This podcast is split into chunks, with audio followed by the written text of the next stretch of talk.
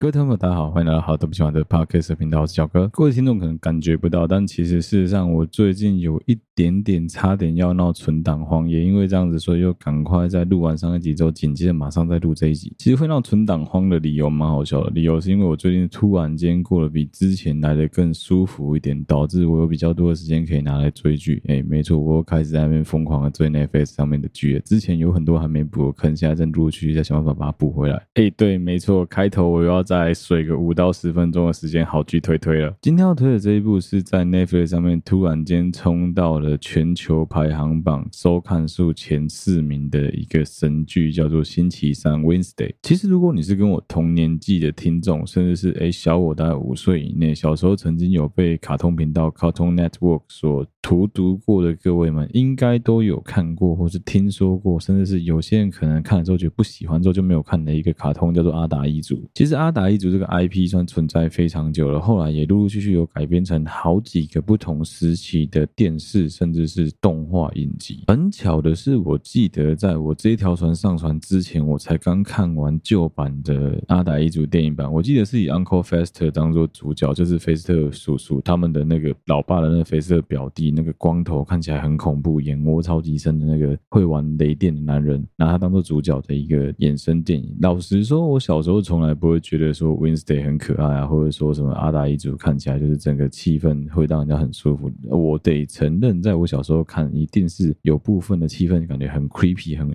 奇怪，很惊悚的，但是还是忍不住继续把它看完。在后来的真人版电影里面，其实你看到的 Wednesday 或者说 Wednesday 的弟弟这两个角色，都是小孩子的形态，年纪可能顶多是六七岁，小学左右的那个年纪。这也是以前我大学修过的一门通识课里面讲过的，通俗美国文化里面他们讲过的一个东西，是在讲说，基本上美国人喜欢利用一些年纪不相符的小朋友或是老人家来做，或是说出一些对于他们的年龄。所不相符合的行为啊、动作啊、言语表达，来让你透过这样子的反差感，来让你发现说，哦，原来这样子的嘲讽效果是可以到这么满的。同样类型的还有《南方公园》，最经典《南方公园》嘛，就是四个小男孩，然后会满口脏话，讲出一些突然间非常有哲理、非常有哲学、非常社会性的想法或是观点，借以嘲讽现在的大人。其实，在很多思考能力、思考逻辑上，还可能不如这四个小孩子。Wednesday 跟他的弟弟在。剧中的表现其实也是一样。事实上，对于其他所有的人来说，阿达一族才是最 weird 的存在，才是最奇怪的那个存在。他们的很多思考、价值观念，绝对是与整个世界所冲突、所不相符合的。甚至有很多东西放在现代来说是非常非常政治不正确。所以，其实刚开始知道说提姆·波顿要出星期三的影集的时候，我是有一点担心的。我有点害怕说，干怎么办？以当时那个非常这么政治不正确的做法来做一个新的。不管是影集也好，电影也好，我相信是很有可能会被泡到疯掉的。但是提姆·波顿真不愧是鬼才中的鬼才导演，他在处理各方面的这种所谓政治不正确的东西的时候，处理的非常非常的恰当。再加上说，因为现在真的没办法，你现在基本上只要是所有的美剧都必须要强调政治正确这件事情。我自己觉得《星期三》这一部影集包装的很好的地方，在我一开始看的时候，想要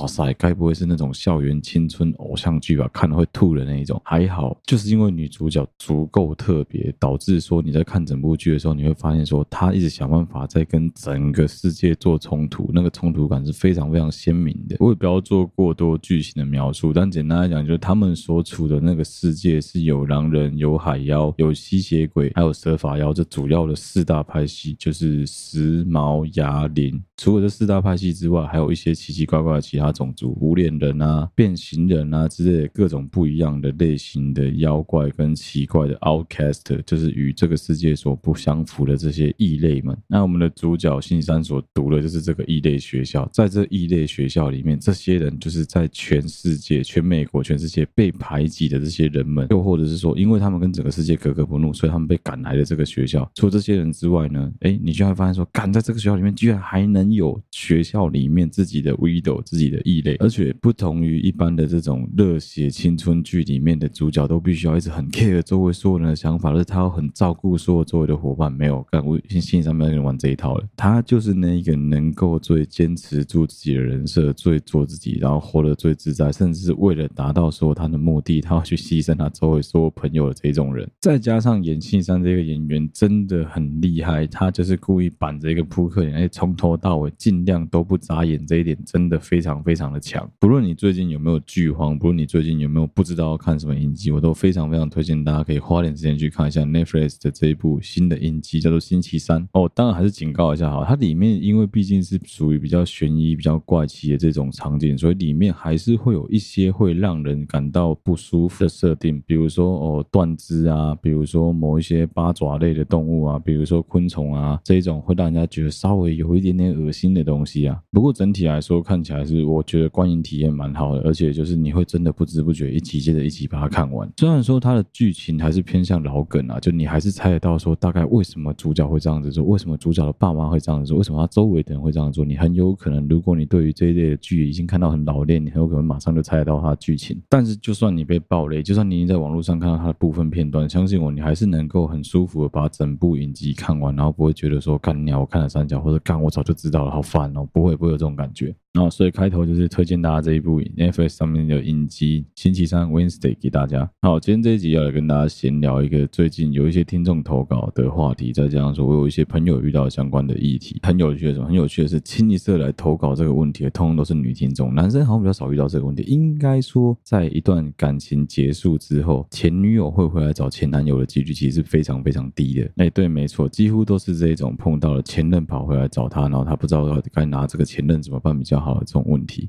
好了，对不起嘛，我就直接先讲结论了。我自己个人觉得，一个男生会跑去找他前女友，百分之九十都是为了续弦，不是为了续弦，就是为了续弦一个晚上。你如果只是在 IG 上面哦按一下爱心啊，然后或者是说什么已读他，或者说回复他的讯息，这可能都还不算哦。但是如果你跑去直接约对方说哦好久不见，要不要出来吃个饭，甚至是开始在那边讲一些自己的故事给对方听的，我跟你讲，这绝对他妈有病。尤其有一类的这种前男友、前任，他们的做法是他回来的时候会假装很不着边际回来找你，然后跟你讲一些干东西，还顺便跟你炫耀一下，说他最近的生活过得很好，你知道吗？炫耀啊，就是一种对于自己自卑的反向自我保护机制。一般来说啊，会把炫耀拿来自我武装的人啊，骨子里面其实都蛮自卑的。你周围的人不是瞎子，想关心你的人也不是瞎子。你过得好，过得不好，别人看你的社群是观察出来的，听你的谈吐，看你的穿着也也都看得出来。可能有人会觉得说不一定啊，这种有一些很外显的特征，他可能没有显现出来。没有啊，那就更那就更明显了吧。有一些人会故意把自己搞得很外显、很外放，让全世界知道说哦，他现在过得很好，现在过得很招摇，他现在过得很爽。这一种在炫耀的行为，基本上都是。一种自卑的自我保护机制啊，适当的分享自己住在很棒的饭店，看了很美丽的风景，吃了很好吃的美食，这叫分享。但是每天都在泼这种东西，那他妈就是一种炫耀，好不好？尤其是针对特定对象的疲劳轰炸，那更很明显，就只是你想要武装你自己，就像是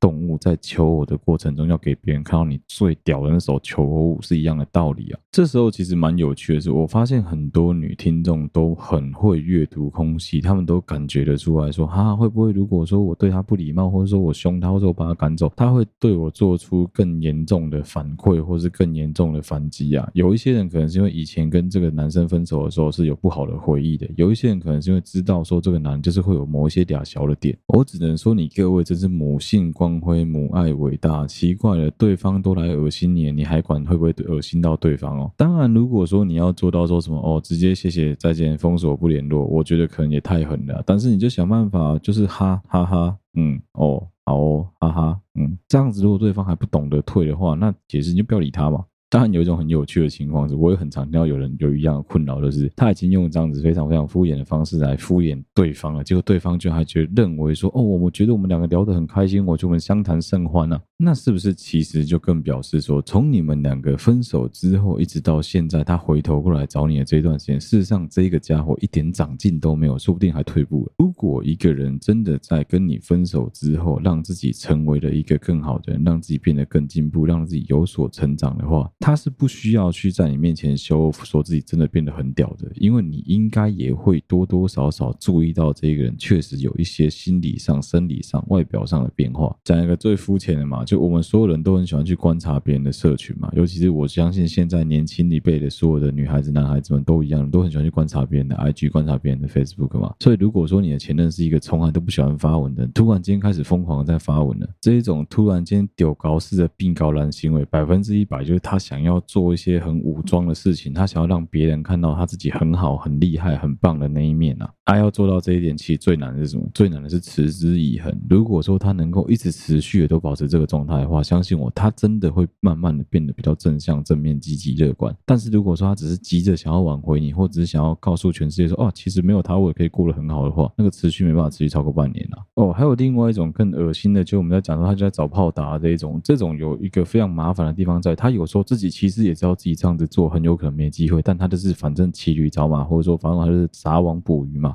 总之，我就是网子弄得很密，谁我都不放过，全部人我都问一轮。这种同情况通常发生在同性别之间，就只是为了想要有利益上的纠葛、利益上的关系，他想要叫你跟他买商品，或想要直接更直接的请你借钱给他而已。但在感情上或在男女之间，通常都只想骗炮打。而在现代一个这么男女平权的时代，这么男女平权的一个世界，基本上如果你个人觉得说好啊，那如果跟他打一炮我也没有什么差，那当然去啊，我就觉得无所谓。可是事实是，绝大部分人还是跨不出那个坎，都很在意自己的身体自主权，也不希望自己随随便便被对方当成是一个很随便的，就是你想要来怎么样就马上来找我。这时候，这些曾经交往过的对象，相信我就跟苍蝇一样，的确是很难赶走。但是你也不要太把对方的话当一回事，尤其是有一些这些乐色，他会挑你在有对象的时候，还故意跑过来挑逗你、挑衅你，他认为他在跟你调情。这种恶男真的非常非常的多，我也有听众跑过投稿说他遇到这一类恶男，问我到底该怎么办比较？我看也没有怎么样，你就直接挑明了让他知道说你对他一点兴趣都没有，这样是最快。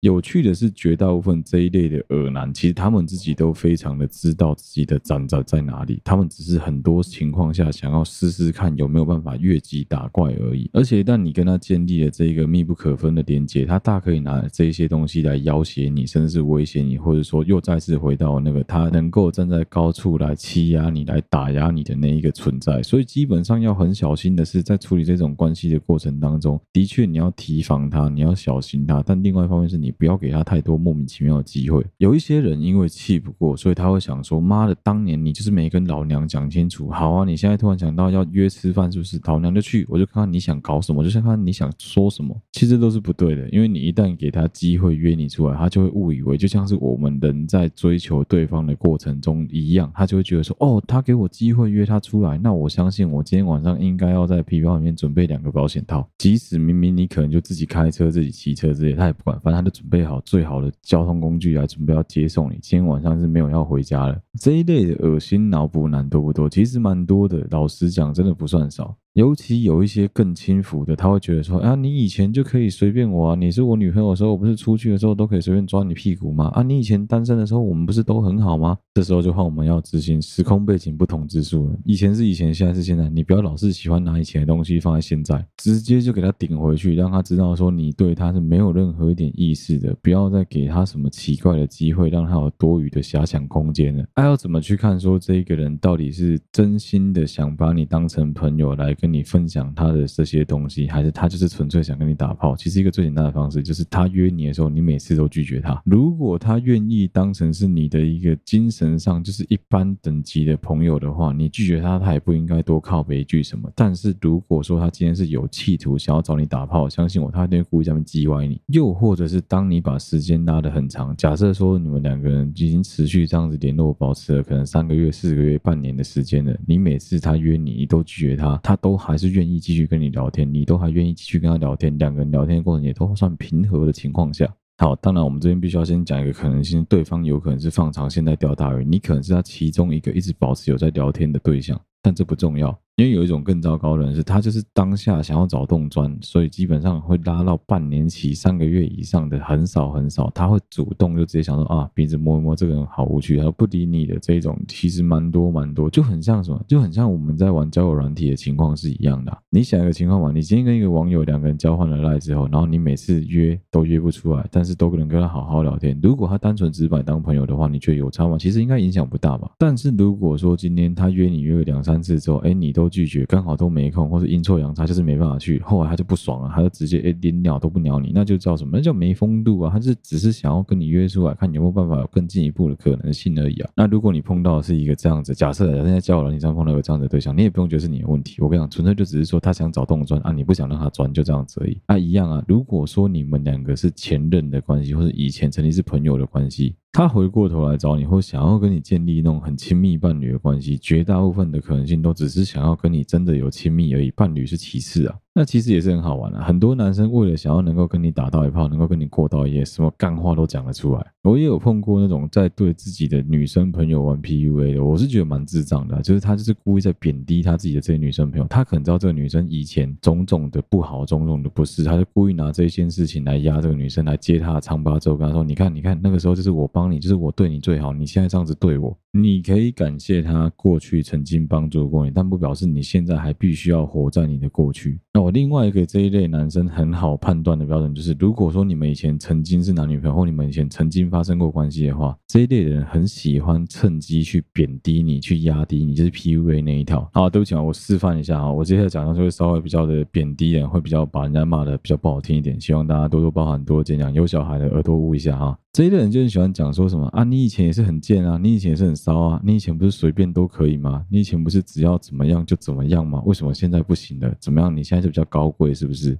我靠！我真是脑洞大开诶，更小灯熊戏呢？哦，是怎样干？人家拒绝你不行，然后现在还要反过来再泡人家说，哇操，臭婊子，你才臭鸡鸡吧？人家臭婊子，莫名其妙，看人家不想跟你打炮还不行哦？有没有？所以我前面才讲啊，会去炫耀的这种人啊，有很多，基本上他就是他自己自卑的反向自我保护机制啊，他就只是把自己武装起来，拿炫耀，拿自己的外显的东西来武装自己，说好像自己很屌很厉害。其实他就打从心里害怕没有人关注他，害怕没有人注意他，害怕他被这个世界遗忘。那其实也很奇怪啊，基本上在这个世界上，你只要行得正、坐得直，把自己的东西都打理好，把自己做得很好，修身齐家治国，自然就能平天下。为什么一定要去追求那些很阿里阿扎，就希望别人很外显、很外放，马上能够注意到自己的优点的这一切？有时候我是真的很搞不懂这些人在想什么了。那对付这一种人的方式其实也很简单，什么方法你知道吗？卖菜都被打过呀。你只要不给他能够发挥他搞喉兰、必搞兰的这一套的时间的机会的地点的话，基本上他也没有办法去展现出他的这一面，让你去恶心到。最简单的就是当他在那边在忙的时候，你就跟他说先嗯嗯嘛，看他到底想讲什么。讲完之后你就跟他哦，不好意思，我在开会，我可能要晚一点再讲。你只要展现出一副哦，我就工作忙，我就公司忙，我就到处都在忙，我忙到没时间能够回你讯息，他就会自然的打退堂鼓了。还有一种蛮常遇到的很没有礼貌的是，他基本上就完全不管。你现在是不是在那里？假设说哦，你在台北，然后他可能人住高雄，他好不容易上来台北一趟，他就说：“哎，我明天要去台北，你要不要快快出来跟我吃个饭？”干你娘嘞！你他妈台北是临时来的，是不是？你就不能提早个一个礼拜、两个礼拜、一个月、两个月跟人家讲说什么？哦，我下个月要去台北哦，有没有时间？要不要出来吃个饭？就不能这样子，一定要前一天临期临得赶供吗？我跟你讲啦，这一种会临时突然约你说要出来吃饭的这种乐色，除非你们的关系真的很好、很好、很亲密，所以他这样子约你，你 OK。不然相信我，绝大部分这一类人都是完全没有在尊重你，而且最鸡巴的是你拒绝他哦，他还要说啊好难约哦啊，每次都揪都揪不动啊，真的是哦，不知道怎么跟你当朋友。干你娘嘞，都在这攻三小，的确这点我可能自己要检讨一下。通常我去找 Mike 跟 Sean，我都是直接到他们家楼下才怎么样死出来，我在你家楼下了。但有时候那是交情不同，你知道吗？我今天不会随便突然间跟我一个国中同学、一个国小同学、一个高中同学、大学同学说，哎，我现在你家楼下，哎，我在屏东，我得领导老卡，你会来不？跟神经病了，谁他妈屌你啊？你现在当我是怎样动物园的动物是不是？反正每天都在这边上班，反正你来就会遇到我，是这样子吗？干莫名其妙，我就说搞不懂这种人的心态。那么不然就是什么？不然就是哦，我明天约了谁谁谁要在哪里，然后你要不要顺便一起来？你要不要一起跟我们一起出来？什么叫顺便一起？哎，对，最奇葩就连顺便两个字都讲出来。有一种自以为比较幽默，是可能他明明就是本来是找别人，然后因为别人没办法去，所以才找你，然后他讲说什么？哎，你要不要跟我们一起出来啊？干你娘的，也是怎样？我比较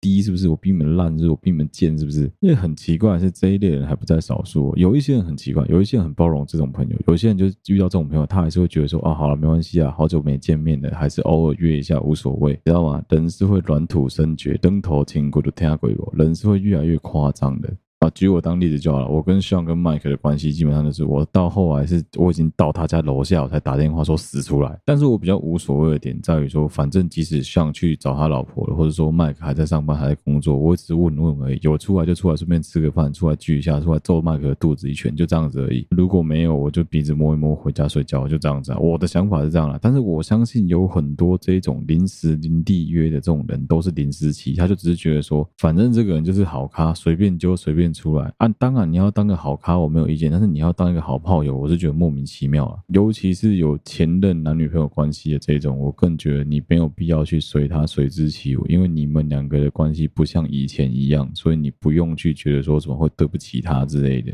有一些人很奇怪啊，干讲不得诶，人家稍微讲你个两句就受不了，更小灯休息，我觉得是莫名其妙了。那你约我，我没空，这样子不行；那你约我，我不想出去，这样子不行。我就不想跟你见面，我就不想跟你讲到话，这样子不行。我在那边跟你陪笑已经够累了，好不好？好了，既然都已经聊到前任的话题，那后半段我们就来聊一聊关于前任。我个人有很多跟放下有关系的见解可以跟大家分享。其实我觉得分手之后最重要的一件事情，也是让双方关系能够继续维。维持或者说保持健康状态的一个最佳原则，就是保持一个非常良好的距离。我们之前有聊过嘛？其实，在一段感情中，最重要就是你要去学会一些什么东西。那其实，即使是分手之后，都一样能够学习到新的东西。怎么说呢？我们可以试着去学会怎么样当一个好的前任。我们可以试着去学习，在一段已经结束或已经要结束的感情中，要怎么去面对这个离别的这个情绪。最简单的一句话就是再见，其实往往就代表着再也不要再见。讲起来很简单啊，但是其实很多人完全都忽略，也搞不清楚这一点。在我们之前的节目，其实也有聊过类似的主题啊。那说真的。天天都有人交往，也天天都有人分手。真要我说的话，就是要想办法学会放下，想办法学会保持住那个距离，才能够维系住你自己跟对方之间那个已经完全结束的关系。就很奇怪吧？真的是必须要用这样子的逆向操作，你才有机会能够跟对方保持一个良好的。就是很多人讲说，分手后能不能当朋友？其实我觉得这是一个非常好的课题啊。分手后能不能当朋友，取决于你对于对方到底有多尊重，也就是你愿不愿意放下这一切，愿不愿意把距离、空间留给对方，让对方自由的去飞。呼应一下我们这一集前半段在聊的东西哦，确实有些白烂就是贱。我们很以前喜欢讲嘛，就是当你孤单的时候，你会想起谁？如果说今天是世界末日，你已经打了所有电话通知过你所有的家人朋友了，最后一通电话你可以打给一个你最在意的人，你到底会想打给谁？毫无疑问，有对象的已经打给对象，像我一定打给我老婆，有些人打给男朋友，有些人打给女朋友，这是废话嘛。但问题就出在于说，有一些白烂就是贱，他等到失去了之后才想起来说啊，对哈，我不当给塞卡呢，难不成你只能求神拜佛？保佑说啊，干在这段时间不要发生世界末日，不然我真的没有人能打电话，或者说全世界电话先坏掉吗？不可能吧？不要当那一个很贱的白烂，失去了才想起来对方的好。夜深人静的时候，一个人在那边孤枕难眠，又没办法听着我的睡啦睡着的时候，滑手机看着看着那些从来都没有删掉过的照片，突然间从他脸上。看到了一闪而过的懊悔跟失落，是不是有一种错觉，觉得啊，好好好，替他觉得难过，难过个屁啊！你有病哦！其实说真的啊，在一个正常的感情结束之后，所有人都一定会发生这一种，在晚上自己一个人夜深人静的时候，突然间感到非常的失落、惆怅、孤单、懊悔这一类的负面情绪会全部涌上来，你会开始去思考说，在这一段感情中到底发生了什么问题，这是很正常的。没错的地方在于说，的确，我们一般人也。会就会有这一种难以言喻的时候，所以我们对于这样子的对象产生同情是很正常的。两个层面来看这件事情嘛，第一个就是在讲说，当你遇到这样子的对象的时候，我们当然会觉得说啊，他这样子好可怜啊，那我是不是应该要多关心他、多照顾他、多关怀他？可是你不要忘记，罗马绝对不会是一天造成的，他会搞成现在这个田地、现在这个局面，他自己也必须要负至少五十趴的责任，很正常吧？一个巴掌拍不响啊，除非说今天是对方劈腿，对方对不起你，你完全没有做任何对不起对方的事情，是对方完完全全的错，那是另外一回事。不然正常的状态来说。在一段感情结束的情况下，双方一定都有一些不想面对或不想提及，或是没办法好好面对、好好处理的问题。另外一个层面就是，一旦我们碰到了周围的人有这样子的情绪、有这样子的状况的时候，我们要怎么样让他去面对他自己这样子的情绪？很好玩的是啊，一样啦，以前就讲过了嘛。基本上这一件事情哦，男女面对的方式是完全不一样的。女孩子会比较容易在前三天、前一个礼拜哭哭啼啼、大吵大闹；大部分男生比较给笑，大部分男生除非说是被劈腿，不然大部分男生就在那边装得很坚强，一副什么事情都没有，还能跟朋友正常去吃饭、唱歌、打电动、开 party。一直到夜深人静的时候，两方的情况会完全不一样。女孩子可能哭着哭着就睡着了，男生可能想着想着就睡不着了，接着想着想着睡不着，睡不着之后就会突然间在夜深人静的时候又回到那个 loop，开始一个人在那边思考说干怎么办？那好难过啊，只能大哭一场了。趁没有人的时候好好的哭吧。啊，隔天早上起来回到工作岗位，或者说跟其他朋友面对面的时候，又要装的一副好像没事没事，干这小事情呢、还好啦，干那个臭婊子跟我分手而已，还好啦，还好啦。回到家有的，嗯，直接直接给我告感掉哟。通常如果说是我自己的男生朋友跑来问我说啊，怎么办？干我分手了，我真的觉得好难过，好难过。我一律建议都一样啊。第一个就是转移他的注意力，让他去多流汗。可能平常有打球习惯，就把他拉出去打球；平常喜欢打电动，让他继续打电动，或者是直接把我的硬碟，我那一颗五 T 的硬碟借给他，让他看一看我们的大东亚共荣圈发展史。看完之后，里面有个摇篮驱动程式，打开来之后，我相信他的人生会变得更加的美好。只要你爆尻一波之后，或是流完汗之后，你进入了那个圣人模式，你进入了那个无我忘我的境界以后，你就会自然而然的变得比较洒脱，变得比较看。开这一切。好了，认真讲啊，如果说今天他是你一个非常重要的朋友，你真的很想要好好的帮他走出这个难关的话，其实最重要的仍然还是陪伴他，仍然还是听他把话讲清楚了。如果他已经愿意慢慢的去坦开心胸来把这件事情拿出来讲的话，相信我，他好的速度会非常非常的快。但是如果说已经过了两个月、三个月，他仍然不愿意去面对这件事情的话，你可能就必须要稍微注意一下这一个人的一些身心理的状态了。因为会让人家觉得很烦的是，有一些人很容易会不小心没有发现自己已经陷入到那个情绪里面去了，他会开始接着很容易去钻牛角尖。如果只是自己在那边自怨自艾，在那边啊呃呃呃，可能还好一点。不得不说，我今天真的是噪音制造机，嗷了两次，有够吵的，呵但是蛮爽的啦，可可。其实如果是陷入那种很 deep down，自己在那边自我我漩涡螺旋里面的情绪，我觉得可能都还好一点。最怕的是有一类的人，他很容易变得去敌视他原本的前任，甚至是见不得人好。虽然说可以理解你会见不得人好，可以理解你会去认为说你的前任应该去死去死，但是如果你真的想要付诸行动，那就非常非常的母汤了。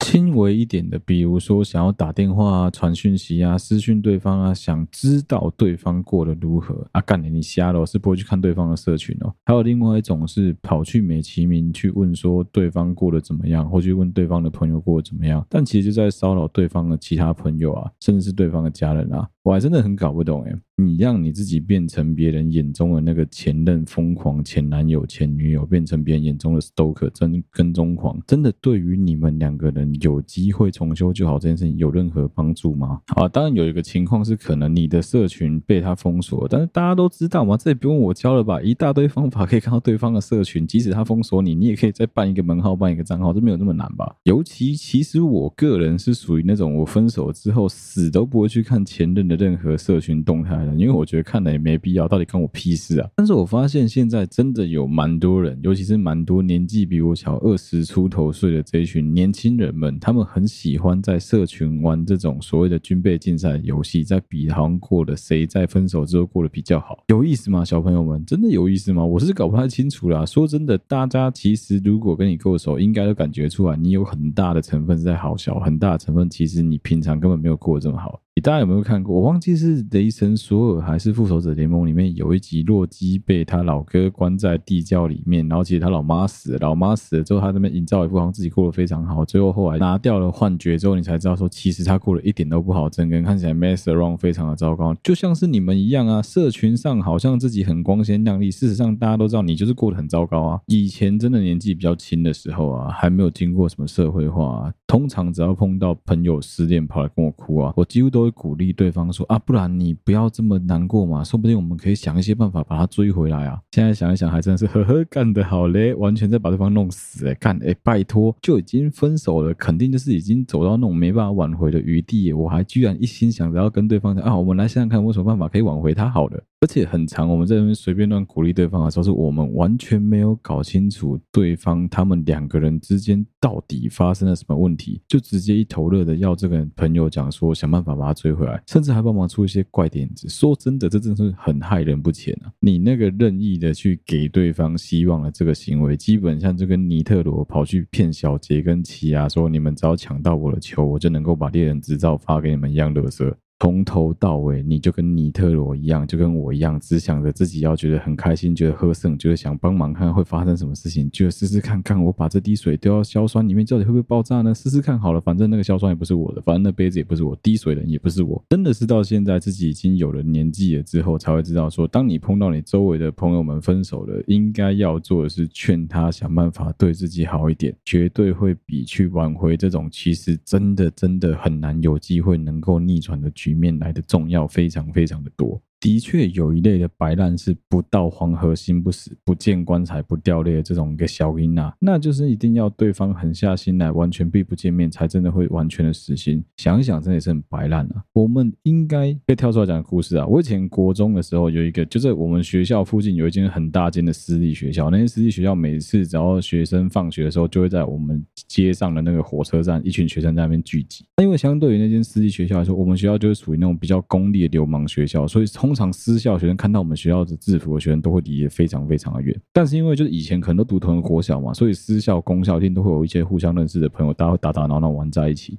我那时候真的很爱乱点鸳鸯谱，在国中我也不知道踢球什么，那时候超级爱乱点鸳鸯谱。我记得我那时候有一个很好的朋友，他就想要跟一个女孩子告白，但我们都知道他其实一点机会都没有。可是他那个时候也不知道哪来的勇气，反正就很随便的觉得说不会啊，说不定我告白就有机会啊。他那个时候就在那个火车站站前那个大广场，突然间对那个女的大吼说：“叉叉叉，我真的很喜欢你，请你跟我交往。”看喊到所有路人全部都在看他，连卖鸡排的阿贝都在看他。结果你们知道这女的怎么回吗？大家通常会想说：“哦，女生肯定都就是很害羞的说不要啦，讨厌诶之类。”没有。这女的直接转头过来，站在那个阶梯上面，很害羞的先吐了一口气，之后再深吸一口气。就在我们大家都以为哦有戏了有戏了的时候，这女的突然间深呼吸，吸气，大吼了一声：“你休想，我们根本不可能！”哎，我真是爱死了这种热血青春的爱情故事了。其实我相信绝大多数的人一定都有碰到过你自己的朋友，甚至是你自己本身就有遇到分手之后一直都走不出来的情况，是不是？其实通常这一类人都很容易陷入一个很鲁小的境地，没错吧？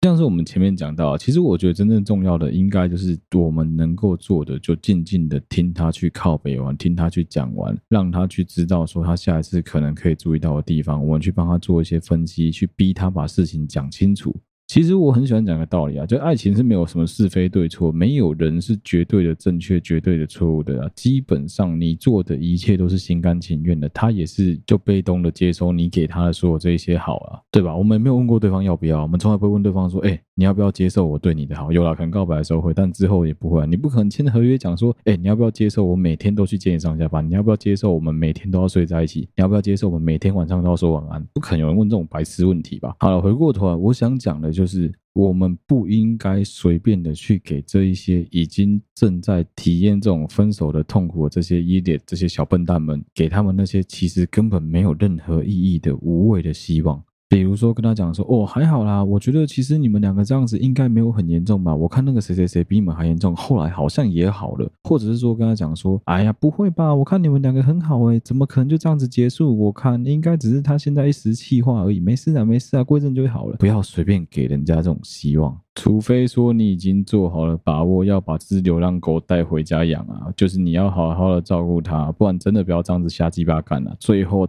到头来麻烦的还是你自己啊！我们很喜欢去讲一些狗屁倒灶的话，比如说就是希望对方有机会一定要能够挽回他这种垃圾话，真的是千万不能讲，你知道吗？星星之火是可以燎原的，你要想象哦，他现在的状况基本上就全身已经淋满了，马上就可以点燃的汽油跟酒精了。如果你还把你手上的 Zippo 打开来之后听。点燃之后往他身上丢，你就会发生什么事情？假设你这个朋友叫 Alan，他直接变碳烤 Alan；假设你这个朋友叫 Alice，他直接变成碳烤 Alice。我们要做的是帮助他，不是安心的送他上路，好不好？你要搞清楚，比较好的做法就是，我们真的应该要想尽一切办法去转移他的注意力，找到机会之后，再慢慢的协助他来接受这一切，接受这些事实。当然，凡事都有例外，就像我们这一集前半段讲的嘛，有一些垃圾，其实自己也很清楚，自己回头去找前任，他的意义就只是为了想要跟前任来一发而已，他没有想到这么复杂，可能真的就是价值观念不一样。我是真的没有办法想到任何一个。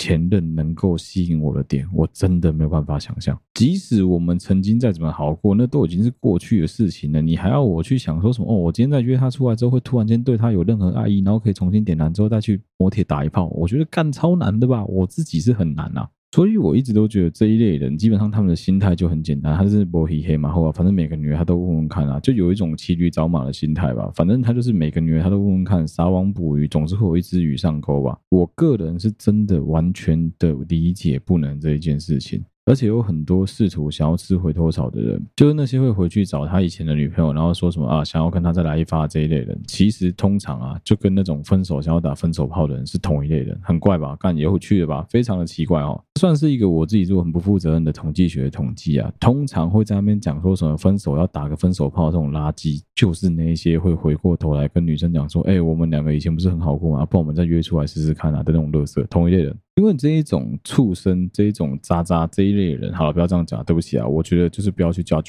任何人，你爽就好，好不好？这一类人呢、往往对于面对自己的性的态度啊，我觉得就是比一般人来的更轻松、更自然、更随便。讲的白一点，讲的好听一点，就是说什么自己很有身体自主权；讲难听点，就是你他妈是不是有点随便啊？而且他们其实很爱假设什么，他们还假设说，其实大家都跟我一样啊，只是你们大家不愿意承认而已。只是我比较开放，我愿意把这一面给别人看到而已啊。我是不否认啊，如果说你真的能够遇到一个让你从性灵、性王、性成变成性冲动的对象的时候，那个对象对你的性吸引力如果真的足够大的情况下，你真的很有可能会产生一些比平常完全没办法想象的那种很兽性、很动物性的冲动，去思考要跟对方发生关系。就是发情期的问题啊！有一些人的发情期可能是哦几个礼拜一次，几个月一次；有些动物可能是一年一次。但是有一种莫名其妙的生物，就是干你俩天天都在发情期啊！的确啊，我不否认啊。如果你真的碰到一个对方是你的天菜的情况下，你很有可能很容易就会硬爆或施暴啊。但前提要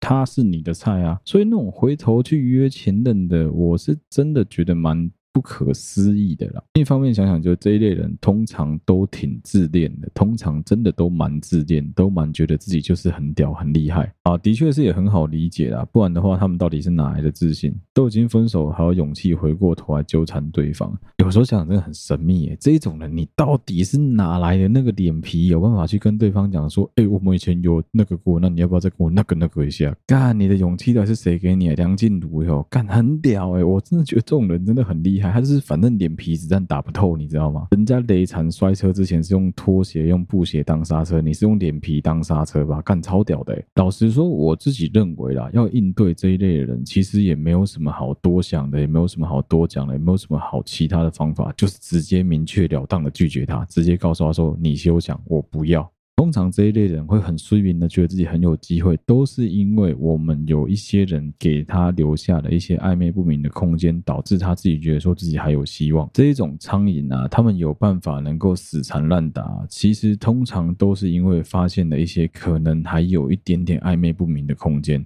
比如这样子讲啦，干好了，我只是随便灵光一闪乱举例哦。如果说有雷同的话，真的就是巧合而已哦。我先道歉好不好？好了，对不起嘛，我还先道歉好了。你有碰过一种人，就他是那种会故意不跟你保持距离的，逢人就叫宝贝，逢人就叫哈尼，人家帮他一点小忙，就直接跟你讲说啊，宝贝，真是爱死你了，真太谢谢你了。大概当东西也哈你，大概当东西也宝贝，莫名其妙的这种人，甚至更进一步的，哎，有男有女哦，更进一步的是什么？他会表现的好像自己不是很刻意的那种，不小心爱碰不碰的，不小心去跟你的肢体产生的一些接触，而且重点是他跟全办公室、跟整个职场上所有人都这样子搞了这一类皮卡丘，男女都有啦，到处放电这种漏电宅，刚才其实我看蛮多的。这种在那边到处发电、散播爱的信号的这种小笨蛋，其实真的是很多诶。他们的目的就是，他们要故意跟所有人都不保持住那个安全距离。讲的白一点，就有点像说他的很多行为，你会觉得说他在撩，但是他是撩全场所有的人。他的很多行为，你会觉得他在 king，但是又好像没有到 king 这么严重。其实这种人算是手段蛮高干的啊。他们的目的就是故意让所有的人都觉得跟他没有距离，觉得说他就是很美式、很 friendly、很欧式的那种方式，来让别人失去一个对于这一个人的道德判断标准。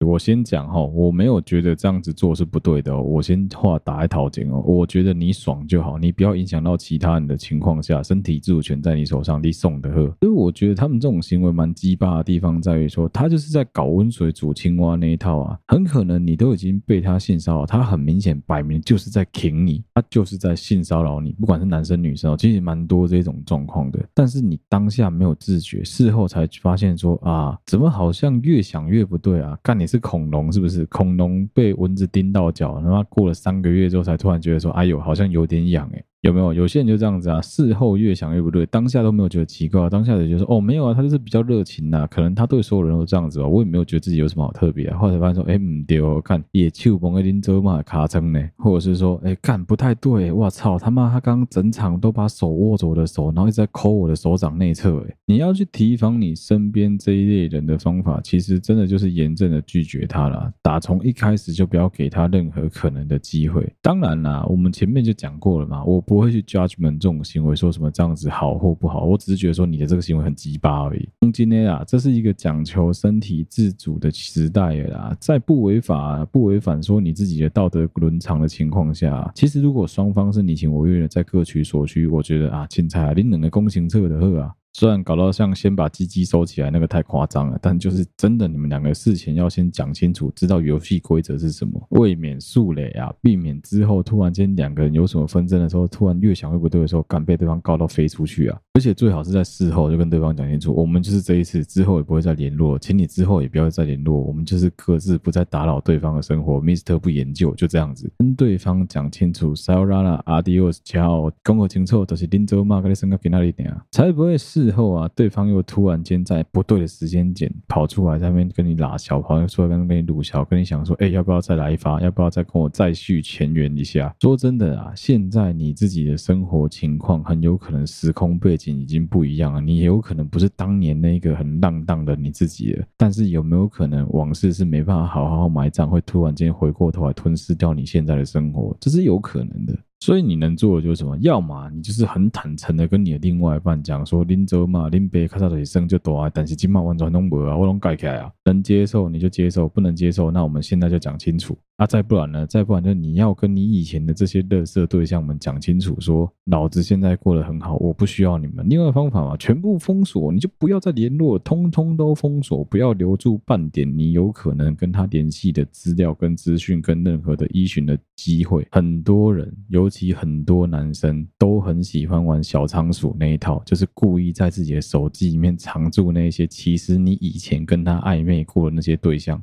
你是哈姆太郎是不是？拜托，你知道吗？大部分的女生在这一点反而都断得很干净，但我们这些男生就是很奇怪，那男生就很贱。你去仔细翻你周围男生的那种联络人清单，好，不要干这件事，干这件事违法，这样不太好。但是真的有很多男生，就是基本上那些对象都还留着。我跟你讲，你要么就学聪明一点嘛，全部改成是公家单位联络电话，什么工程行啊，什么水电啊，什么东西，就全部改成那种公家，人家看不出来，你自己知道就好。后来卖欧贝卡，卖欧贝卡，而且这样交期也不太对，对，水电工程行，结果头贴是一个很大很正的女生，这蛮不。说你想修哪里的水电啊？啊，我觉得断舍离啊，断舍离啊，你都有现在的对象，就是应该把那些对象全部断干净啊。如果你不断干净的话，最后到头来就是我讲了嘛，你不要以为往事皆可埋葬，很有可能你就不小心被你的这个往事将了一军。尤其有一些人就是很坏，他就是见不得人好，他就是没办法看到你现在过得比他还要好。不论你们以前的关系是什么，导致说他现在就是想要故意来 interrupt，想要打断，想要打扰你的生活。那我觉得这也没有什么好怎么处理的啊，基本上就是坦白从宽嘛，然后跟你的另外一半。讲清楚，以前曾经有过这样子的对象，曾经有过这样子的垃圾，他还在骚扰你吗？那你能做的也都已经做了，接下来就只是看对方会鲁小到什么程度而已啊。你要试着让对方，要试着让你的另外一半去知道整件事情的全貌，不要等到这一个老小、这个鲁小的对象，或是你的前男友、你的前女友跑来把整件事情颠倒、哦被乱供，你完全没办法翻供的情况，那个才真的是错塞哦。比如我以前有个朋友遇到一个很好笑的例子，就是他的那个前女友跑来乱，跑来讲说什么，你怎么可以这样子放弃我们两个的小孩，结果后来搞了半天，干那个小孩是一只猫，是一只狗，严正拒绝啊，真是严正拒绝啊，该怎么样就怎么样，果断一点，做人真是尤其男生啊，靠懒趴呀，该断就断啊，该骂就骂，该分就分啊，该切就切啊，不要他妈在那边唧唧歪歪、狗狗滴的，很可怜啊。